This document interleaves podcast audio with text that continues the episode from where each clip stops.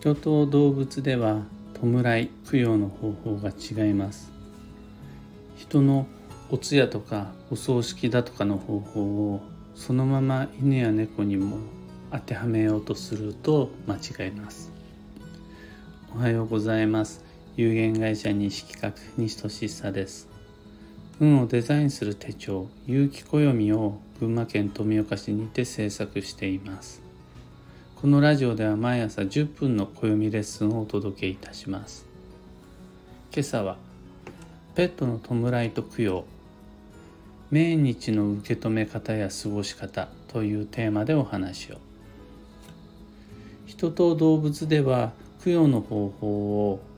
変えて基地です。人と同じ方法をそのまま採用するのは大きな間違いしてしまう恐れがあります。なぜそんな間違いっていうのができてしまうのかというとその家族に対する思い入れの深さ一緒に生活する犬猫鳥に対して思いが深ければ深いほど同じように寝て同じように食べ同じように暮らしていく。結果亡くなった後の供養の仕方弔いの仕方っていうのも人のそれと同じようにしようとしちゃうというような気持ちとしては大いに理解できますが残念ながらあの運の世界においてはその間には大きな違いがある。別物なので供養弔いの方法も違うものとします。十分な知識と責任のもと動物昆虫鳥などの生き物を家に迎え入れるのは問題なしです。ただしそれはあくまで所有物ではなくて借り物の命となります。動物にとっての亡く亡くなった後の弔いとは一時的に自然からお借りしてきた命を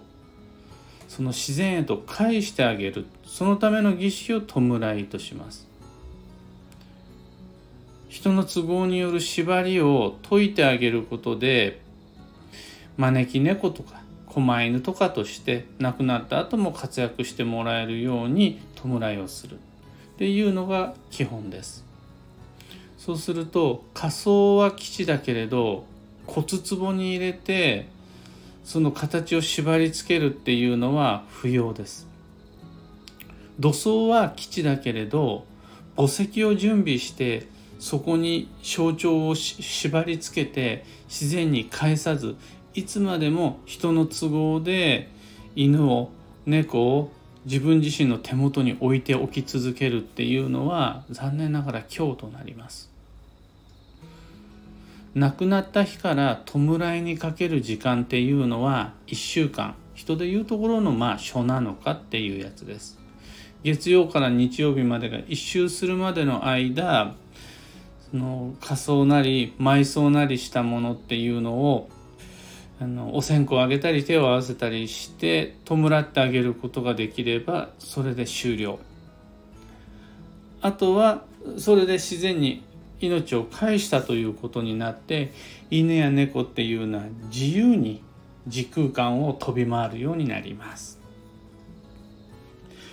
ここまでが弔いの方法ざっくりとした手順になるんですがより詳しくは僕の経験も踏まえて実際に起こったこういうふうにしましたっていうのも写真付きで紹介しているブログエントリーがあるのでそちらのリンクを放送内容欄に貼り付けておきます。興味がある方はチェックしてみてください。これで弔いの儀式が終わったらそこから先は今度供養のお話になるんですが動物たちの供養とは基本的に命日とお盆に豪華な食卓を囲むっていうのが良いです。僕たちと動物たちとの契約において我が家に迎え入れる約束として最も重要なのは、まあ、いろんなお世話っていうのがあるんですが大事なのはご飯です。食べることっていうのを間違いなく人の都合で迎え入れたからにはちゃんと生きていくことができるように食事の準備をするっていうのが我々との契約です。だから食事に関しては人と同じように食べるものを準備する。人と同じものを食べさせるっていうのは生物としての仕組みが違うので彼ら彼女らには食べられないものもあるので同じものを食べさせるのは良くないですが食べ物を準備する用意私が用意するっていうのは生きていようが亡くなっていようが終わり変わらないです。そうすると命日になったらいつもよりも豪華な食卓を囲むっていうのはもう供養の昔から伝統的に変わらずにある仕組みです。命日以外でもお盆になったらご先祖様じいさんばあさんだけでなく動物たちもワンコもニャンコもミミズだってオケラだってみんな集まってくるのでそこで犬用の食べ物猫用のキャットフードっていうのを準備する必要はないです。墓石もお位牌も不要なのが動物なのでお供え物もいらないです。ただただ人が美味しいものを楽しく食卓をみんなと一緒に囲むことができたならそれで OK です。お彼岸のお墓参りは不要です。なぜならお墓がないのが借りてきた命を人の儀式によって都合で縛り付けない。まじないによってその場に定着させていつまでも呪縛しないっていうのがルールなのでお彼岸は本来ペットには不要なはずなんですが訳あって理由あってもうすでに霊園にて墓石であるとか慰霊碑なんかに納骨がしてあるならばそれはもう自分の都合で作ったものなのでお彼岸中のお墓参りも吉となります。自然に返せた命に関しては自由に動き回ってるのをそんなわざわざしょっちゅう呼び戻しても向こうも大変なのでそのままどうぞっていう感じです。でお盆や命日になったならば一緒に食卓を囲む。それで定期的な供養っていうのは完了します。今朝のお話はそんなところです。2つ告知にお付き合いください。2022年9月の9日有機暦2023発売しました。現在は群馬県内の3つの書店戸田書店さんの高崎店前橋本店それと桐生店さんにて実物をお買い求めいただけます。他にも書店じゃなくても高崎スロータイムカフェさん高崎の雑貨屋でジャムカバーさんにてご購入いただけます。お取り扱い店舗っていうのはこれからもどんどん増えていくので完了次第ブログでご報告する予定です。で群馬県外の方がお買い求めいただく場合は web ショップを利用していただけるのが一番便利です。有機暦2023を販売していただけるウェブショップはその URL を放送内容欄に貼り付けておきますのでご確認ください。2つ目の告知が同じ9月9日から運をデザインする暦ラボというオンラインサロンオープンしました。有機暦のご愛用者様が情報交換情報共有できるコミュニティです。上級者も初級者もありません。有機暦を使うっていう人がそこにある情報を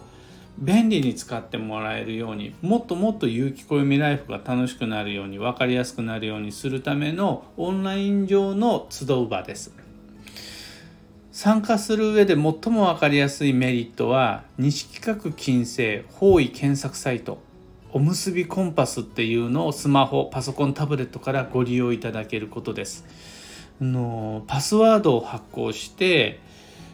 ラボメンバーだけが使えるようになってています。これさえあれば以降基地方位旅行や引っ越しの時に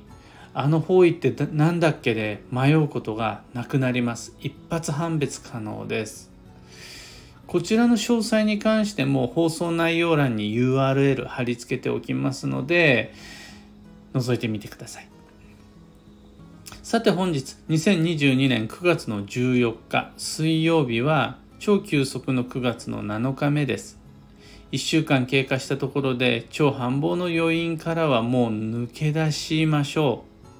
う。そして超急速急速の流れへと意識的意図的に移行してきてそのためにはスケジューリングが必要です。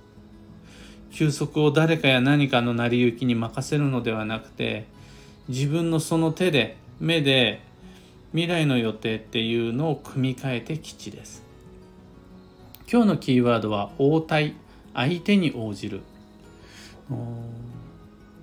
特に引っかかりがなければそのままでいいんですが